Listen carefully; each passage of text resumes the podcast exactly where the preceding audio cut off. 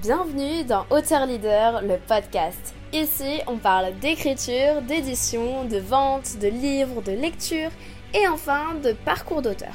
Enchantée, c'est Meili, fondatrice de Mercy qui te parle afin de t'aider à transmettre ton message impactant grâce au livre.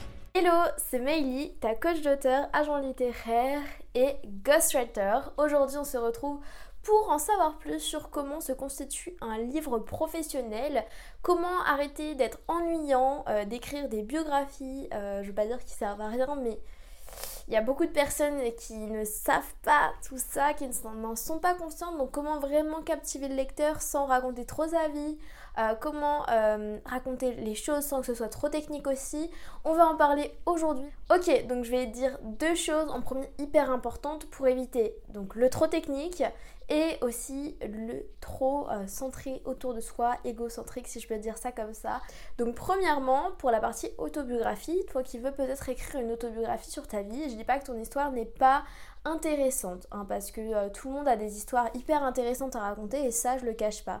Seulement, en termes de stratégie et de vente de livres, si on ne te connaît pas, ça va être difficile de vendre euh, ton autobiographie. À part si tu es un politique, euh, si tu es une célébrité, donc une personnalité publique, etc., chanteur, etc., euh, voilà. Là, ça peut le faire. Et ça dépend aussi de ta stratégie. Si tu as déjà une grosse communauté parce que tu es conférencier par exemple, on te connaît déjà mais pas encore énormément, peut-être que tu peux en faire une, mais c'est vraiment, il faut jauger si c'est mieux d'être dans l'autobiographie ou mieux faire un autre style de livre. Euh, voilà, donc pour l'autobiographie, il faut vraiment que tu sois une personnalité déjà pas mal exposée pour en faire une. Euh, sinon, en fait, euh, les gens vont pas accrocher avec la couverture, vont pas accrocher avec toi parce qu'ils ne te connaissent pas tout simplement.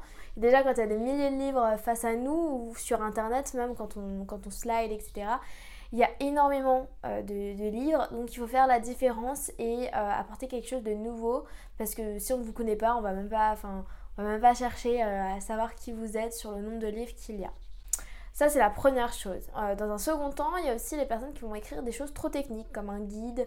je dis pas que c'est mauvais, hein, c'est très bien. Moi, j'en lis aussi beaucoup. mais il faut pas être trop formel non plus. Il faut quand même mettre de votre personnalité et éviter que ce soit un manuel euh, par rapport à un manuel scolaire par exemple, etc. Il faut rajouter des choses qui va faire que ce livre est vraiment authentique, qui est euh, vraiment écrit de votre main, etc. Et il euh, faut qu'on ressente que l'auteur a ajouté sa touche. Donc voilà, évitez le trop formel aussi, même si c'est quand même très bien dans des livres d'avoir des caractéristiques, des, des, vraiment des données, etc. C'est hyper intéressant, mais pas trop. Faites attention d'avoir ce juste milieu là, donc entre l'autobiographie et le trop technique. Comment faire justement Moi, ce que je dis souvent aux auteurs, c'est de faire à peu près 50-50.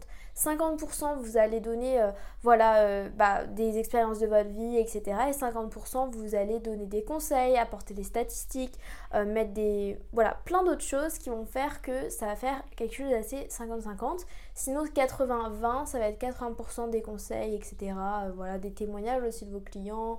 Euh, voilà, plein de choses comme ça et 20% de votre parcours à vous, voire euh, zéro parce que moi des fois il y a des, clients qui ne mettent pas du tout leur parcours. C'est à vous de juger si euh, c'est important, pertinent pour vous, est-ce que vous voulez en parler ou pas, ou voilà, peu importe, c'est comme vous le souhaitez. D'ailleurs la petite partie autobiographie, si vous avez vraiment envie de raconter votre vie, vous pourrez écrire un préambule plus long je dirais, donc ce qui va être lu avant le livre en lui-même je sais pas, 5-10 pages, mais grand, grand max, parce que les gens vont pas forcément lire, de votre vie, etc. Euh, récapituler sans trop en faire. Ou à la fin, quand vous marquez un à propos de l'auteur, même s'il faut que celui-ci soit très concis aussi. Donc faites attention à tout ça, ayez une structure claire qui va partir dans bah, votre vie personnelle, professionnelle, etc.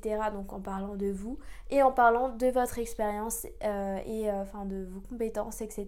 De ce que vous pouvez apporter au lecteur parce que le lecteur, quand il ouvre un livre, il ouvre pour résoudre son problème et ça, on ne le changera jamais. Si ce podcast t'a inspiré, un ami